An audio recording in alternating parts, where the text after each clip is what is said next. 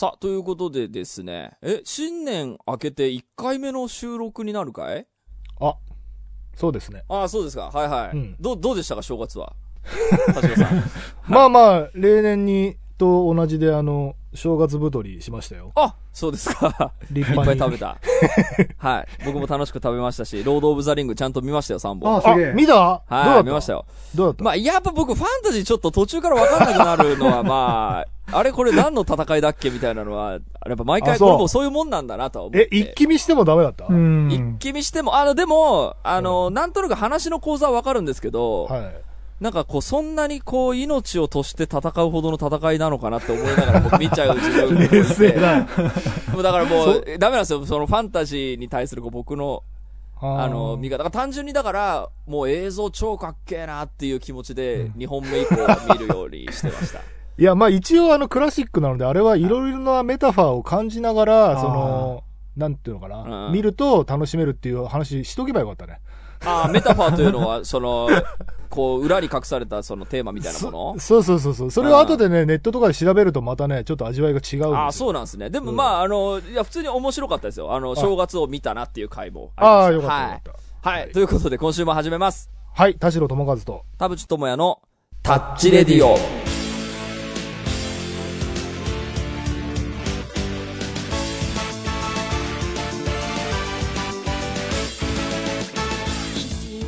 改めまして、こんにちは、田代智和です。改めまして、こんにちは、田淵智也です。この番組は作曲家田代智和とミュージシャン田淵智也がお送りする閉塞感ダハーレディオでございます。はいえっとですね、冒頭に別に僕らの話なんかね、してる場合ではなかったんですよ。今週ですね、はいなんとゲスト会、おついにおゲストが、まああのね、えっ、と、サンキュー達夫さんとかも来てあのくれたりしましたけど、準レギュラーの。えーはい来ましたけれども、えっ、と、なんと言いますか、あの、マジ、マジゲスト、マジゲストっつったらマジゲストあのー本当にこう、アーティストの方がですね、おいらっしゃってる。あのー1月27日に、えーセカンドシングルを出されるアーティストさんなんですけど、なんとこれ、田代智和さんプロデュースということですね。あもうここまで言ったらもうみんなわかるでしょ。もうなん ちょっとヒントの出し方すごい下手だな、俺。はい。もう紹介しますね。えー声優アーティストの小林愛香さんでございます。どうも。こんにちは、小林愛香です。わーいわいしーい。お願いしまます。一度ね、す。はい去年5月ぐらいに一瞬だけ出ていただきましたね。一瞬だけお邪魔させていただきました。懲り、懲りなかったですか？大丈夫でした大丈夫です。もう今日はたくさん喋れるということでワクワクしてまいりそうです、ました。そうです。うん。今回はもうちゃんとマジゲスト会ということで、めちゃめちゃ掘り下げようと思うんですけど、はい。あの、1月27日にセカンドシングルタフハートがリリースということで、はいもうこれの、あのー宣伝も大いにしていただいてですね、絶対買わずにはいられないっていう放送に、この30分後にはみんなそういう気持ちになっているはずでやったおー。ーはい、ちょっとぜひ、まあ、先だって聞かせてもらったので、その感想も話したいですけれども、うん。今週と来週ですね、はい。えーっと、ご参加いただくことになるので、はい。えーっと、田代さん、どういう感じで話していきます？前半、後半、どう分ける？ね、まあまあ、ちょっと、いろいろざっくばらんに話したいなと思いつつ、うん。まあ一応その、やっぱりね、ファンの方が、CD をね、こう初めて聞いたときに、うわ、うんカップリングこんな曲なんだみたいな、なんかその聞いた時の印象みたいなの、あんまり邪魔したくないなというのも。あったりはしててめちゃくちゃ詳細に喋ってしまうとなんかなんだろうネタバレ読んでから見る映画みたいになっちゃうとちょっとなるほどね。申し訳ないのでそれは来週にしようかなと。了解しました。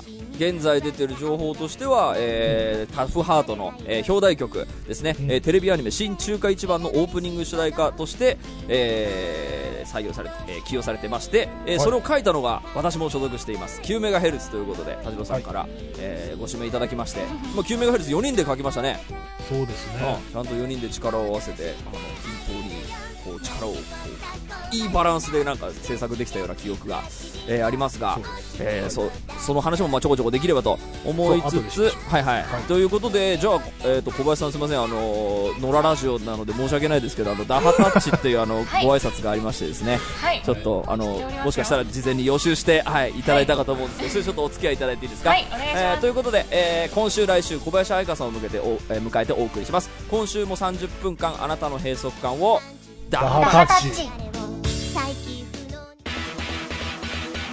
代智和とタッチレディオえーさてタッチリスナーはほとんどの方ご存知かと思いますが一応小林愛香さん何者かというとプロフィール紹介しますね。1993年10月23日神奈川県のご出身、えー2011年、えー2月テレビアニメ「フリージング」エンディング主題歌「君を守りたい」でデビュー、えー2012年、えーセカンドシングル「 FUTURE IS SERIOUS」えーテレビアニメ「クイーンズブレイドリベリオン」エンディング主題歌をリリース、えー以後スクールアイドルプロジェクト「ラブライブサンシャイン」津島善子役で声優デビュー、えー同作に登場するアクアのメンバーとしても活動、えー2020年 TOY'S FACTORY あ2020年2月 TOY'S FACTORY よりメジャーデビューシングル「 NO LIFE CODE」をリリース、えーそして2021年1月、えー現在放送中のテレビアニメ「新中華一番」のオープニング主題歌「タフハート」えーこちらが今週リリースになりますセカンドシングルですね、えーそして4月より公開放送予定のアニメ作品「さよなら私のクラマー」では劇場版主題歌とテレビ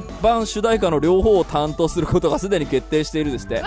うわすごくない？すごい。やすごい。どうどうですか小林さんご自身の今この活動ラッシュといいますか。いやー、ありがたいですしはやっぱりオープニング主題歌を歌わせていただけるだけでもすごい嬉しかったのに、その後、ねうん。テレビアニメのオープニング主題歌そして映画の主題歌を担当させていただけるということで、いやなかなかこんなにすごい発表をドドンとできるのってないと思うので。い、これはその 3,、まあ、3曲、まあ、表表題曲だけ数えると3曲になりますが、はえー、と制作スペースあせ制作ペースとしてはどれぐらいの時から作ってたみたいなとお話できたりするのかしら？田代さんからでも良いですが、あのー一時期なんかめちゃくちゃ忙しかったよね。なんか毎週なんかやってるみたいな時あったよね。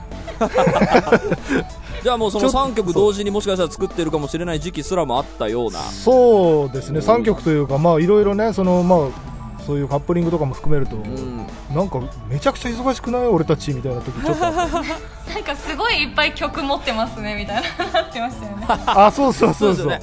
あと、あれですよね、オンラインライブ、配信ライブも、はい。えっ、と、昨年の11月でしたっけ ?10 月でし10たっけ？月です10月でしたよね。10月ですはい、やりまして、拝見させてもらいましたけどもあの時でも相当曲数ありましたね。なんかまだ発表されてない曲も容赦なくやるっていう、すごい、そうなんですよロックバンドのスタイル、シ スストロングスタイルで僕非常に好感が持ってましたけど。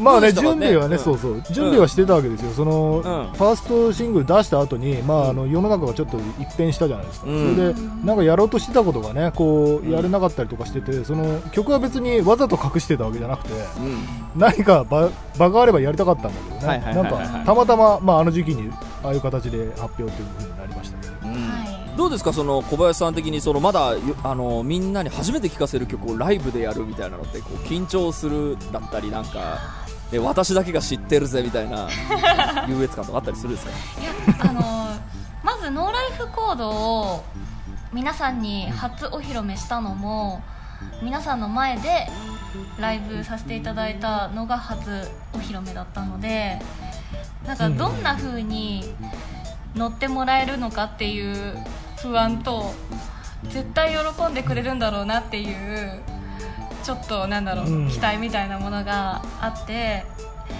でもなんかみんなの大切なみんなの前で大事なことは全部発表したいなって思ってたのでなんかやっぱりこうメジャーデビューってすごくね大きな私の中でも大きなことだからやっぱりみんなの前で歌えたのがすごい良かったなと思いつつ今回その、えーオンラインライブという形ではあったけれども新しい曲をまたみんなにお披露目できてすごい嬉しい気持ちがいっぱいでしたね。でもあんまり緊張って感じじゃなかった、うん、なるほど、うん。なんかあのやっぱりこう世の中が少し止まっていたあの昨年の春ぐらいの時もこうめげずにずっと曲を作り続けていたっていうのがこうにじみ出たあのライブの構成だったりセットリストだったり印象がありましたけどやっぱりあの前ゲストで出ていただいた時はねこうなんか楽しみが先延ばしになっただけだみたいなすごくポジティブな発言をされててすごいあの素敵な人だなっていう印象がありましたけどあの特にこうなんとか止まらずにポジティブに考え続けることができた2020年でしたかね。どうでしたか？小林さんの去年の2020年。なんかそんなにあんまりネガティブにはならずにまあ、オンラインライブもなんか新しい形としてなんか柔軟に取り入れていけたらなんかより楽しいの可能性が広がる感じがしてうん。なんかまあ悪いことだけじゃないんじゃないかなっていう気持ちにもなりましたしうん。なんか楽しいね方向を探していけば全然見つかるんだなって思いました。うん。うん。素晴らしい田代さん的にはどうでしたか？2020年小林愛花チームのこあのーそうね。まあそのじわじわといろいろ準備してたものがじわじわと世に今出始めてます、う、うん、あじゃあちゃんと虎視眈々と狙っていたぞとということで、まあね、あの、それの、まあ、まず、第1弾がタフハートということで、まあ、この話は来週、でもうちょっと詳しくしようかなと思ってるんですけど、ねまあ、今週リリースだから、もう、マジ買えということで、あの、まあまあ、だけど、まず、その、買いたくなるためには、小林愛花さんの人間性をやはり知るのが、やっぱ一番だろうということですね。そうねはい。えっ、と、まあ、我々の番組に来ていただいた時には、必ずあの、3つのトピックみたいな形で、えー小林愛花さんを掘り下げていくぞというのをやっているんですが、えータッチリデオのゲスト会恒例、アイキャンに迫る3つのトピックでございます。おえーまず3つ一気に紹介しますね。はいその1、愛花の愛機はライカ。文字で 音声で伝わったかな？もう一回言いますね。愛花の愛機はライカ。えーはいはいカメラにはまった2020年。韻を踏んでるわけだね、その2すごい、アイキャンの愛犬はライラ。アイキャンの愛犬はライラ。えー行き過ぎた愛でとうとう MV にまで登場。えーその3、仕事の疲れはビールで癒す。ビール飲みの哲学を語る。えー以上の3つでございます。さあ、一個ず幅つ迫っていきましょう。だ誰これトピック変えたの？まあまあね相談相談の上でね。話話しやすいことあるかいっつって。なるほど。これで大丈夫ですよっていう。そうですね。じゃあ一個一個ちょっと深く掘り下げていきたいですけど、えっ、と、カメラにはまった2020年ということで、はい。これは去年から始めたみたいな感じなんですか？とライカを買ったのが2020年なんですよ。うんうん。うん。それでちょっとまたよりカメラへの愛が深まった1年だったなって感じだったんですけど。ああ、もともとじゃあ写真とかは結構お好はいきで、カメラは何台か持っていて、でもなんか、そんなに今もなんですけど全部オートで撮ってるので、まだカメラの沼にはハマってないんですよ、ああ、オートっていうのはなんかオートフォーカスみたいなそうですそうですそうですああ、はいはいはいはいはい。え、その風景撮るとか、あそれこそ犬撮るとか人撮るとかだと、なんかどのジャンルが専門なんですか、小林さん。えっと空ああ、そうなんですね。おおかっこいい風景系か。違うんですよえどの空しはいか撮るのがないんですよ、おーそうなんですか？え、それは空っていうのは、あの、いわゆる街とかビルとかじゃなくて空ってことなんですか？はいそうです。あ、そうなんだ。なんでなんで？自宅がバレるから。いやまあそれはあるんですけど。あのね、うん。風景とかあの逆にねあの、うん。映んないように上に行くっていう。なるほど。どんどんどんどん。え、それは、まあ、夕暮れだったり、朝焼けだったり、星空だったり、昼だったりありますけど。そうですそうです。うん。あでも結構月を撮るのが好きで。あ、夜ですね。おしゃれ。はい月をね撮ってます。え、その、カメラってね、今、ほら、携帯の iPhone とかでも相当、こう、技術が進んでて、これ、果たしてカメ、ね、一眼レフっているのかねみたいな、あの、時代になってますけど、その、実機の、なんかこう、やはりこだわる理由とか、やっぱり持ってたい理由とか、これで写真を撮りたいこだわりみたいなのって、なんか、おお話できるとかあります？もう本当にライカってすごいすごいブランドなんだけど、やっぱりそう言われてるだけのやっぱ写りだなっていうのを撮った瞬間に感じるんですよ。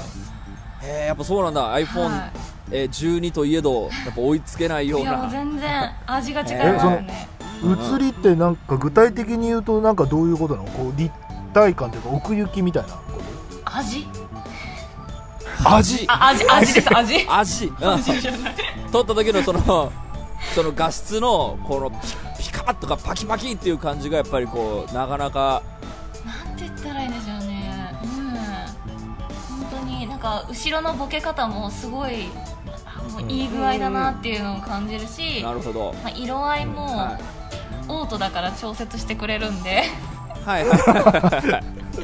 その、マニュアルに移行する、なんかあれはあるんですか？そろそろ私マニュアル挑戦してみようかな。いやもうそろそろうんやってみたいなっていう時期には入ってきてますオートフォーカスとマニュアルって何が違うんですか？えっと、何をいじんなきゃいけないの？レンズのあの、ぐるぐる回ると、ぐ。るぐる回るやつとかあとピントとかあ、ピントね。はいはいはいはいはい。あと明るさ？ああ、そっか、それも全部オートで撮ってくれるんだ。はい。なるほど、なるほど。あれ？あの ISO100 とか200とかのあれ？あそうですそうです。なんかそれだよね。カメラマンさんが ISO っていうやつ。あイ ISO ソ。ってやつね。イソ。ってあれ、そう、あれ、あイソっていうやつ。イソって呼ぶんだ。ね。なんか感度感度の調整みたいなやつよね。光のその。多はい分そうですはいはいはいそうです。ね、うんなんかその昼、外なのか室内なのかでこう、設定する数値も違うみたいな。うん。そういうの覚えられないと思うんで。そうっすよね。だ全部今からそう、そうね、今からそこ掘り下げろっつうの結構やっぱ沼にはまっていくあれありますよね。え、あとあれはレンズとか先生がいないと。はあ私のライカはあのー取り外せないんですよレンズお、うん。そうなんだ。そう。ちょっとライカの中でもちょっと安いやつ買ったんで。だから取り外せなくて。だからそのレンズ沼にははまんなそうなんですよ。今のところ。あね、なんかレンズって調べると本当ふざけてんのかってぐらいあのラインナップと値段とピンキリさすごいですよね。あ、でもそこにはちょっと行き過ぎないようにしようっていうのでまず実況買うときにこうレンズい一種類のやつだったらはい。ここで踏みとどまれるかなって。えでもそれでなんかねもう月取るのにもうハマってきちゃったらじゃあちょっとライカアップデートしちゃおうかなみたいなその新しいレンズもつけられるようなっていう欲とかって出てきそうですか？いやーちょっとそしそうなっちゃうとライカをまたうん買うことになるんででかいやつそうねそうね。まあそうねね。そうなるとちょっといろんな人に心配されそうだなと思って。あー。あ なるほど。でもそそのちなみにその撮った作品はなんかいつか作品集になったりする可能性はある？いやもう随時あのインスタだったり、ツイッターとかに上げちゃってるんで。あそうか。そうかそうか。ストックなし。なしですあーなるほど。あえーでも確かにライブとあかでうんライブ会場とかでなんか写真展とか小林愛花ねセルフフォトシェ展みたいな入り口にやったらもうめちゃめちゃおい。客さんたち嬉しい。じゃんそれやりましょう。やりましょう。それやりましょう。撮んなきゃいけないのに、えーすごいな。うん。え月好きってことはなんかあの僕あんま詳しくないですけどあのスーパームーンとかあ。あのこの時の月撮りたいとかっていうのってやっぱ調べたりするようになります？なんかツイッターでいつもトレンドに上がるじゃないですか、ね毎回そうスーパームーンって出てくるんですよね。そううんうん。なんかそれって最近だけじゃないですか？なんか最近そんななんかみんな月に注目しているけど今までそんなにみんななんかストロベリームーンだブルームーンだなんか知らなかったですよね。うん。いや知らない知らない。えあれこれ僕全く知らないんですけどあれ何のジャンルなんですか？そのあの月っていうのはでかいとか赤いとか。ああでかいもともとそのあったっけでしょ。そうね。うん、じゃないですかね。うん、なるほど。でかいとか赤いとか。確かそうそうに今まであんまり聞いたことなかったですもんね。ねえ。なんかツイッターあれだよね。その幅広くいろんなニュースが載るよね。で月にその中にその天体系は結構、うん。あのうん。水星とか、うん。あのなんか土星と木星が近いとかそういうのちょいちょい流星群とか。うんああそうそう。そうそうそう。流星群もすごい出るようになった。これ別に最近流星群が増えたわけじゃないでしょ？元から。やっぱ誰かそういうあれじゃない？アジテーターっていうかなんだ？えっ、とあれがいるんじゃない？あイベントとして。インフルエンサーまあ確かにねハロウィンもこんなに流行るとは思ってなかったですもんね、うん。10年前の我々だったらね。そうなるほど。えどうですか？そのカメラにじゃあハマった2020年があって2021年になって。はい。2021年の小林愛花とカメラ何撮りたいとかあるんですか？犬かな？犬で。犬？あなるほど。ということでじゃあ次の話題に行きますね、その2アイキャンの愛犬はライラ行き過ぎた愛でとうとう MV にまで登場。ということでですね。行きえーとこの過ぎたアイデアな MV にいまで MV にまで登場っていうのはこれあの僕あの YouTube に公開されてないフルサイズも見せてもらったので、はい。えー、と知っているんですがこれ YouTube バージョンでは出てない。出てます。えっ、と出てるか？出てる。あそうでしたっけ？そうかそうか。一瞬出てるんだ。これがもっとよ。りあの犬とこう戯れる小林さんが見れるということでこれはもう買わない手はない。これは初回限定版か何かに付属してるんですすね。そう定版。です。これは買うしかない。うん。えそのもともとじゃあ犬を飼い始めたみたいなのはいつ頃からなんですか？ワンちゃん小学校の時から飼ってて。あはい。はいはいはいはいはい。このじゃあライラちゃんは？これはライラちゃんじゃなくてショコラちゃんっていう子なんですけど。うんうん。うん。そのライラちゃんは？ライラちゃんはいつ頃だ？中学生の時です。ねもうそんなに結構な長いことじゃだから今12歳とかなんですよね。あそうそうなんだ。そうね。そうそう。あの、僕、そう、ミュージックビデオの撮影、あの、ちょっと見学行って、めちゃくちゃ可愛い。すごい毛並みのあの高級さなんなんですか？あれどうやったらああなるんですか？あれはねそう。12歳であんなことなる？あれね、アイキャンママがうん。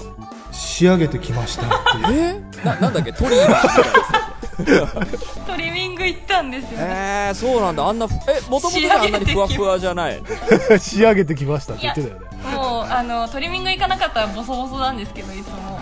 えー、じゃああんなふわふわになる。こうん。う毛吹きが毛並みがすごいいい子で。えー、じゃあ普段はあんなにあんなにふわふわじゃないからこうトリミングした時はじゃあ別人が来たみたいな別犬が来たみたいな感じなんですかね小林さん的には。そなお前誰だみたいな。もふわふわで可愛い別の生き物ですねほんと。そのもうね、そう、スタッフがもうみんなメロメロになっちゃって。そうですよね。あんなの現場にいたらもう絶対かわいね可愛がっちゃうんですよね。結構内弁慶なんですけどめっちゃ走ってましたよねいろんなところ。めっちゃ走ってた。っていうか、あの、なんならね、本当はこういう風に映ってほしいなっていうのを思う。まあね、犬ですから、あの、しょうがないんですよ。それはコントロールできないあよね。の、コントロールできずに、うん。走り回ってすごかった。その行き過ぎた愛っていうのはもうとにかくワンちゃんライカライラちゃん大好き大好きみたいな感じのプライベートを送っているんですか？そうですね。うん。ほぼずっと一緒にいる感じで。へえやっぱこう犬とずっと付き合ってるとあのめちゃめちゃ時間経っちゃったなみたいなのあるじゃないですか。2時間遊んじゃったなみたいなあれこれで映画1本見れたかもみたいなそういうなんかこうあ時間すごい取られたなみたいなまあネガティブとこまではいかないにせよちょっとあ結構時間使っちゃったなみたいなぐらいなことってあります？そうですね結構あのライラちゃんはあのおもちゃで遊ぶ子なので、はいはいはずーっとボールで遊んでることがお多くて。あじゃあ小林さんが取ってきて結投げて。そうなんですよ。私が投げたりあとなんか隠して、はいはわざと多分分かんないふりしてい。はライラが。いはい。なんか探すんですよ、い、ろんなところ。私のなんかポッケのとことかクンクンしてきたりとかして。で絶対分かってんのに、わざわざ。じゃあその間はずーっとこうあのーなんていうんですかねもう気にしてなきゃいけないわけですよね。犬のことを私もあ「ママんとこじゃないの?」とか言って言って。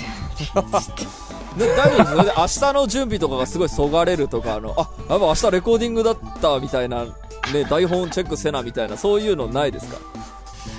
まあそういう時もあるかもしれないけど まあでもねあの私にとっては幸せな時間なので、うん、その犬と戯れながら仕事も同時にするみたいなマルチタスク能力ってつきついたりしますかね？えー、あでもそれこそあのリモートの時とかは、うんうん。あの家でリモートできる時はうんうん。犬を膝の上に乗っけてはいはい。あなるほど。仕事をしながら犬も可愛がれる。確かになんかラジオとかにもご出演する時あります？リモートで。こ今回みたいラジオはなかったあそうなんかワンワンしちゃうとにねですよね。ねとあそうか。ね絶対そうなんですよ。それはもともと犬大好きみたいなその犬愛がっていうのはもう田代さんも最初にこう仕事した時から感じてました？あの、ジャケットにもういるもんね。はいはいはいはいはい。ノーライフコードのジャケットにもいる。そうかそうか。じゃあもう最初からはとにかくうんそれなり小林さんが言ったの？犬出せと。犬私と一緒みたいな犬を出してくれと。あやってきたなアーティストが自分の顔っていう感じのまあでもね人好きなもんをいろいろなんかねやっぱ盛り込んでいく活動にしていこうっていうもうファーストの時から決まってはいはいてでそれでまあラーメンとかもあのうんうん。うん餃子とかも。うん。とまあ並列的にライラもいます。そこに田代さんはそのプロデューサーとしてそういうこう小林さんがヒアリングをするわけじゃない？その、うん。何を出したい何を出したいみたいな。で、うん。それをこう整理する役目とかもうんやると思うんですけど、あそのやっぱり小林さんのこうやりたいとかこういうのやったらどうですかっていうのは大体こう面白がってこう取り入れていくみたいなスタンスでやってますそうね、どちらかというとね、アイキャンはなんか結構こう見えて謙虚で、あのーなんか好きなものとか、こう見えてね。そう、好きなものとか言ってくるけど、うなんか、そんなに我が強くこれをやらせろみたいな感じではなくて、はいはいはい。でもその、なんか、あ、それ好きなんだったらこれやろうよみたいな感じで、うん。なんかこう、まあ、やってもらう、僕がなんかこれやろうよって言ってやってもらってる感じはちょっと、はいはいだからとりあえずなんかできるよって言ったことはもうどんどん盛り込んでるんで、なるほど。いいプロデューサーですね。抑えどうですかその田代プロデューサー田代さんとの付き合い。これちょっとねどういう経緯でなってどういう感じで関係を深めていったのか私まだちゃんと深く聞けてないですけど今のところざざっくばらんにこう田代プロデューサーとのこうな関係値みたいなのってどうですか？楽しくできてます？そうなんかこうまだ遠慮してるとこあるとかあのまだ言ってないことあるんですみたいな。なんだろう。でも結構すごいちゃんといろいろお話しさせていただいてるし、なんか今気になってるものとか、もうなんか逐一なんか報告してる感じがして。あそうなんだ。ちゃんともう小林さんから最近報こういうの良かったですよみたいな、はい。えー、いいじゃないそうですか。で面白いのとかを共有したりとかしてるんですけど。うんうんうんうん。うんつい最近あの私が青いビールがあるらしいですよみたいな。青いビール？こと、うんうん。そうなんですよ。結構前に言ってたやつね1年ぐらい前だっけ？そう。あ色が青いビールってこと？カンカンカンじゃなくて。そうそああそうなんだ。えー、気になる小林さんラジオ上手ですね。次のトピックに緩やかな誘導をしてくれました。トピックそのさたまたまです。うそうかそうか。しはい。仕事の疲れはビールで癒す。ビール飲みの哲学を語るということで今あのご指摘があったりです。ちょうど早く次の早く次のトピックに行けと。パーパーソナリティ構成作家タイムテーブルすべてを兼ね備える見事な立ち回りですけどビールがお好きなんですか？ビール好きです。ああそうなんですねいいですね。ビールをえもうずっとビールですか？ずっとビールですね基本。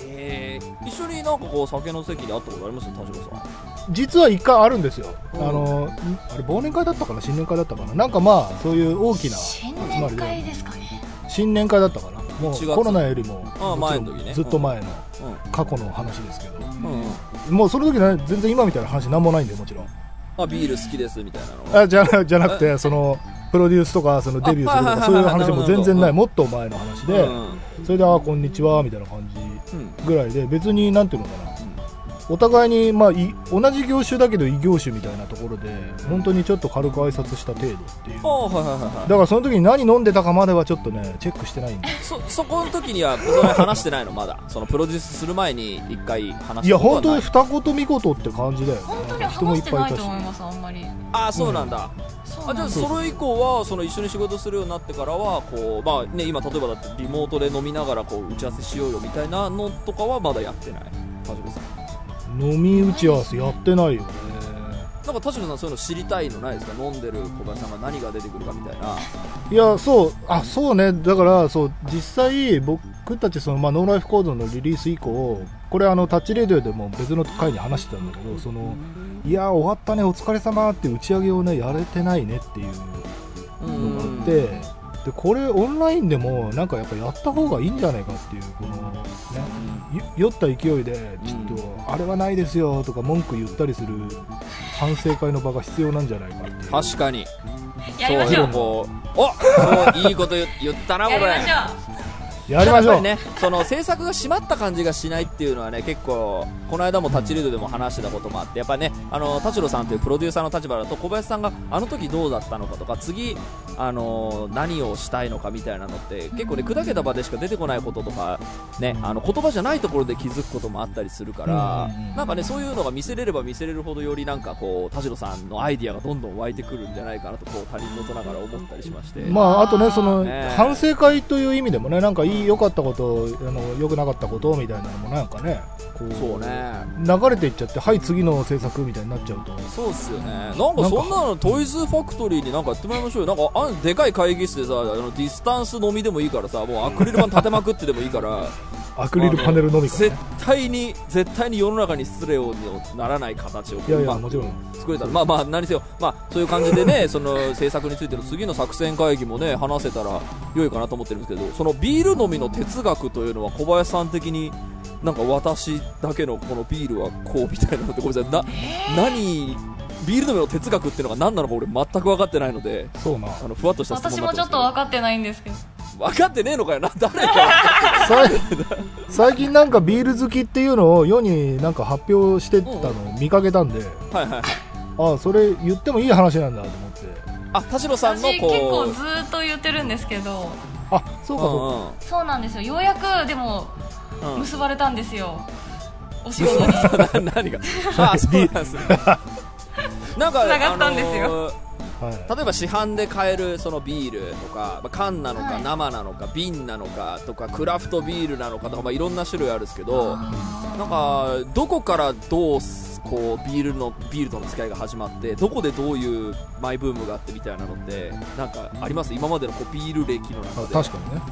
最初は何だったんですか、私二十歳の時二十歳になった途端に、えっとみんなで乾杯ってして飲んだのがシャンパンだったんですけどその後に飲んだのがビールで、でビールは一番最初に飲んであ美味しいってなった。ーうん。ー最初に飲んであれねなんか苦いってされるものだったりねするから、うんそうですよね。なんかうん苦味耐性がなんか多分強かった大勢。あはいはいはい。耐性があったのかもしれない。えでそこから例えばあのあこんなビールもあるんだみたいなのって気づいたのってあったりしました？そうですね。なんかビール、うん。まあいろんな例えば居酒屋行ってビール頼むってなっても、うんうん。なんかちょっと味が違うなっていうのを感じたりとかはいはいはいはなんかそれってあこれってメーカーによってそのなんか味が違うぞっていうのにそこら辺で気がついてきてでまあどれが好きかなって思いながらこう過ごしてきてはいはいはい。私は麦の味が強いのが好きだなっていうのを感じて、あははいはいはいはいい、麦の味がちゃんとしっかりするやつが結構好きですね。例えばそのドドイツビールとかって飲んだことあります？ありますあります。ああいうのあドイツビールのあの濃い方面のやつとかってやっぱり好みにあったりします？なんかでも基本的に日本のビールが好きだなっあていう。そうなんだ。そうなんですうよん。なんかドイツビールの濃いやつっておいっていうぐらい濃くないですか？僕ビールがあまり得意ではないのであのちょっと思ってしまうんですけどあのあのベルギービールのなんでぼちょっとあの国ごとのジャンルが僕よく分かってないですけど薄いさらっとしたビールはまあ好きなんですけどはい。あのドイツビール屋さんで飲むすごいのあるじゃないですか。あなんかああれはあのオクタ、オクトーバーフェスとかであの、うんうん。ぶっといソーセージとか食いながら飲むとちょうど合う。なるほどね。そう食い合わせにもよるそうだからアイキャンが多分日本のビール好きっていうのは多分そういうアアジア食とかと一緒に合わすんだったら日本ビールの方がいいかなるほど。え一緒に小林さん何と一緒にたの食べたり飲んだりするんですか？えーえでも餃子にビールが一番好きなんああいいですね。ですよね。ですよ。ですよ。ね餃子頼むってなったらもう絶対ビールが欲しいみたいな。ああわかります。え餃子ってえお料理とかってされたりします？お料理はあんまりししあーあなんいんですけんまりしないですね。ど食べせんなんですけど。絶対自分で作った方がいいですよ。絶対たもうえこんなにたくさんできるのっていうぐらい夢のような。そうね食べ放題ですあれすごいっすよね。餃子ってなんで家で作るとあんなに量できるんですかね。すごいってなるぐらいもう夢のような毎日になりますからね。そうなんだよ楽しみね俺も夢のような毎日。そう。俺も最近餃子が得意になっちゃってさすごい美味しい餃子が作れるんだよね。あそれ？現場に持ってたよ。ねえ。ちょっとニンニク意臭すごいするんでけどいいかなあ本当？じゃあそうか。大丈夫。持ち寄って。持ち寄ってやんないお俺はじゃあ手作り餃子を持ち寄る、い。いじゃないですか、はいお願いします。いいなぁ。そうあそうそれでさっきそうあの話しかけたやつその青いビールっていうのがあそうそうそう。そのなんかアイキャンがね本当にもう1年ぐらい前になんか仕事の現場かなんかでこういうビールあるらしいっすよみたいなうん。話をちょろっとしたのを俺ずっと覚えてて、うんでこの間たまたまはい。そう見かけたから、うん。あこれ話してたやつだと思ってうん。でお裾分けでこの間渡したとこなんだよね。あそうなんだ。それは味の飲んだりしましたか？まだ？まだもったいなくて飲めてない。確かに。そういうちょっとこうあの変わり種のねその酒とかってあれ？これいつ飲んでいいのかなって冷蔵庫見るたびに思うんですよね まあまあ近々飲んだ一杯目に飲むものだなのかなとか。そうですよね。あかえまあ買い置きのやつでいっかっつってこう。ああなるほど。これいつ飲むんだろうなって思いながらあの冷蔵庫に溜まってるあの酒僕も何個かあります。は いね。いやどうなって近々飲んでください絶対よ飲みますそのめっちゃ飲んだ時の自分みたいなまだ田代さんに見せてないめちゃ酔っ払った小林愛花って何かご自身で覚えてるものあります？ちょっと口悪くなるとか泣いちゃうとか。そうですね。寝ちゃいます私。あ寝る？なるほあそれかもう本当になんか何誰にも気づかれないんですよ酔っ払ってること。どああ顔がそんなに変わんないみたいな。あはい。はいはいはい気づかれないでそのまま記憶をなくしている時がよく 気づいたら家みたいな。ああーなるほど。記憶はなくすんだ。はいはい。それ完全にあのクレイジーイージーモードのヤシキンと同じですねそうなんですか？ヤシキンマジで顔がそうヤシキンマジで顔が変わんないけどめちゃめちゃ飲むんです。であ確かに。そう。であのすごい熱のある男でもうすごいこう熱い話めちゃするんですけど、ストーンって寝るんですよ。ストそうかーンって寝確かに。てでその熱を上げて話したことは全部覚えてないっていう。ね ヤシキンタイプです。よあのなんとなく傾向田代さん探っといてくださいね。ヤシキンタイプだね。ねなんか田代さんとねその小林さんでねお酒飲みながら打ち合わせをするみたいなのがねこうそうねこれ今あの余談ですけどあのこのマネージャーさんも今この収録立ち会って聞いてもらってますけど、ヒヤヒヤしてるかもしれないですね今。ああそうですね。あまり掘り下げすぎない方が。一緒に笑ってますよ。一緒に笑ってます。あ本どうですか田代さんアイキャンの3つのトピックを探ってきましたけれどもまだ聞きたいこととか、初めて知ったこととか。当まあでもねこの辺は意外とねそのちょいちょいあの現場とかでも話してるような内容だったので、まあ無難に話しやすいかなっていうあたりなんですけど。なんですけど、うん。いやだからなんかそんなに新しい発見はまだなかったのでちょっとなんかもう一個ぐらいなんかないか お4つ目のいく？4つ目。な欲張りたいおなんか田代さんの中であ小林さんでもしかしてこういう人間なのでは？みたいななんかこうのあなったりしない？あー。4つ目のトピックがあるとすればそれともここ聞いてみたいとかさ？実は聞いてなかった話とか。そうな。でもね意外とね素直な人でねなんかね隠し事も特にない感じがあるんだよん。いやもちろん言ってないことはあるだろうけど、う何を聞いていいのかが分かんない。な いいですね。関係が深すぎて関係が深すぎて何を聞いていいか分かんない。なんかその音楽だったりうん。こう昔聴いてた音楽はこれとかその声,、ね、声優もやられるからその好きだったアニメはこれでみたいななんかこう小林さんの生い立ちに関わるような確かに。音楽にしましょうか。音楽のその出どころみたいなのは何だったんですか？あでもこれもう知ってるかもしれないですもん、う。んあ知ってる？あ田代さん知ってる？何？当てられる？田代さん。覚えてる？安室ちゃんじゃないの？そうです。わーん。ははーん。え安室ちゃんのどの時期ですか？こ小室哲哉以降？ちょっと過ぎたぐらいですかね。あそうなんだ。その後のこうもうライブでは MC をしないみたいなの。しないのがかっこいいですね。いやーなんかねあのプロフィールとかあのこれまでの活動を拝見してるとダンスとかもやっていたよみたいな、そうです。やっぱそこにこう憧れてじゃあダンスとかもやり始めたの結構早いんですか？ヒップホップを始めたのが小学3年生の時だったのでヒップホップを始めるってどういうことなんですか？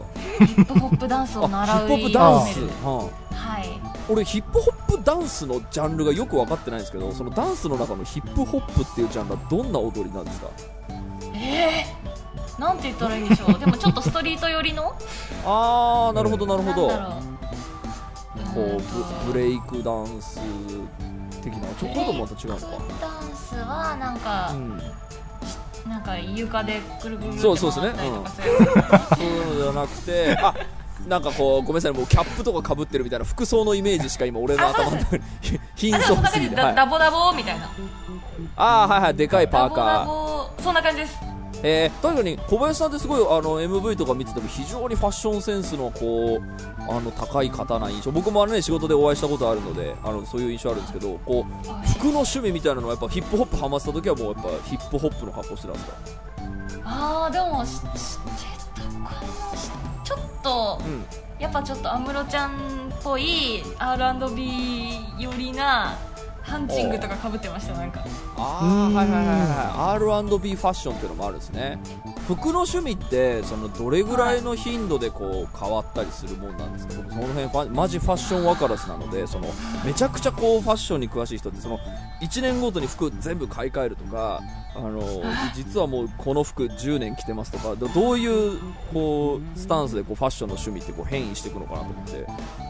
そうですね。結構もう私服めっちゃ持ってるんですよ。うんうんうんうん。なんか持ってそう。持ってそう昔のものもう。んずっと長く使っはいはいはいはい。結構もうこれいつ買ったんだろうって思い出せないぐらい昔のものも持ってたりするので、いっぱいあるやつってその着ます？その実はこの服もう5年着てないなみたいなのあったりしません？あありますあります。あどうするんですかそれ。捨てた方がいいですよ寄付寄付した方がいいです。よ なんだろうね思い出みたいな気持ちになっちゃって。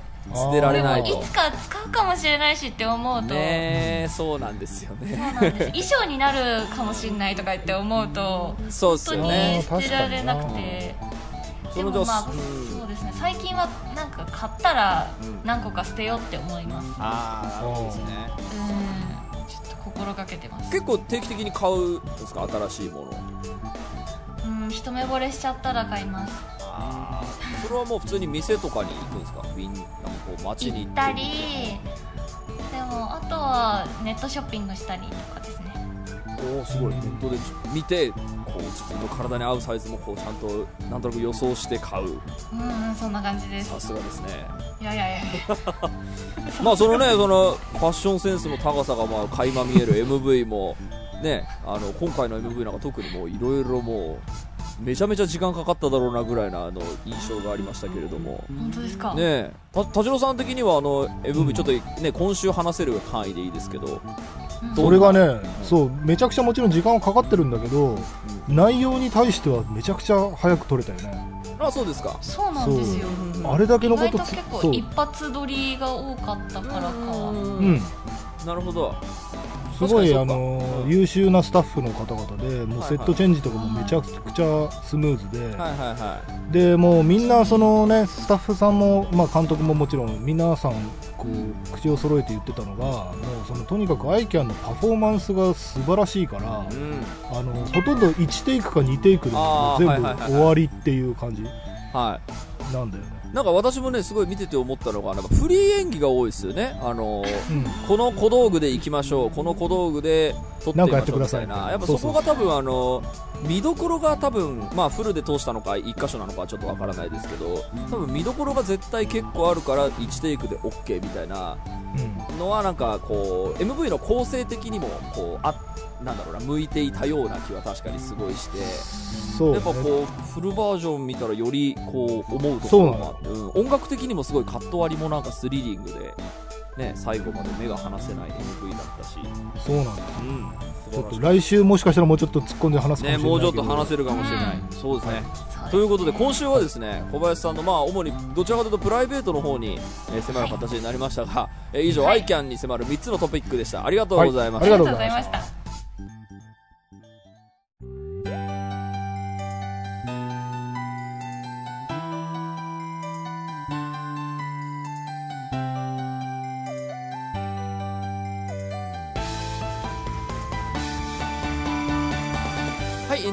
います今週もありがとうございましたありがとうございました。はい、えー、っとと、番組のご意見、ご感想はブログのメールフォームよりお寄せください。タッチリデオアットマーク Gmail.com、えー、tacchiradio アットマーク Gmail.com でメールも募集しております。えーたえー今回の感想であったり、えー小林さんの新曲聴いたよという感想も、もうそれはもちろんね、小林さんのツイッターの方にリプライで送ってくれればと思いますけど、どうでしたか、うん小林さん、ゲストに来ていただいて、割とたっぷり30分以上今喋ってますけど、あ本当ですか？なんか全然30分を感じない時間でした。こ小林さん、僕に対しての印象ってどうなんですか？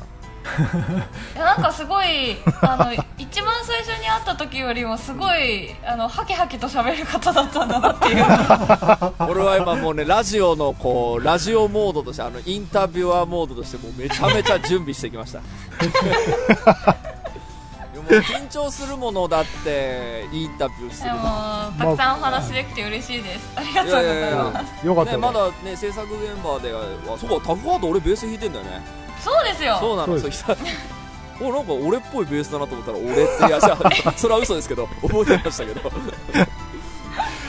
まあねその辺の話もちょっと来週また掘り下げられればと思いますけど、そうねなんかぜひ小林さんのあの方からこう現時点でできる告知ものぜひうん。最後にこう、はい。まとそうめてただければねいよいよ今週なんでね。あとねそのファンの皆様に、えー今週での、えー今週の感想を含めてうん。メッセージあればお願いします、はい。ありがとうございます。えっ、と今週いよいよ今週リリース1月27日にリリースされますタフハートぜひぜひよろしくお願いいたします。そして小林愛花5月6月にはツアーを行わせていただくのでこちらもぜひチェックしていただけたらなと思います。今日は楽しい時間でした。ありがとうございました。ありがとうございました。ありがとうございました。はい、そして、えー来週もですね引き続き小林愛香さんに、えーはい。おいでいただきます。ということで、はい。今週はここまででございます。はい。お相手は田代智和と田淵智也と小林愛花でした。また来週。また来週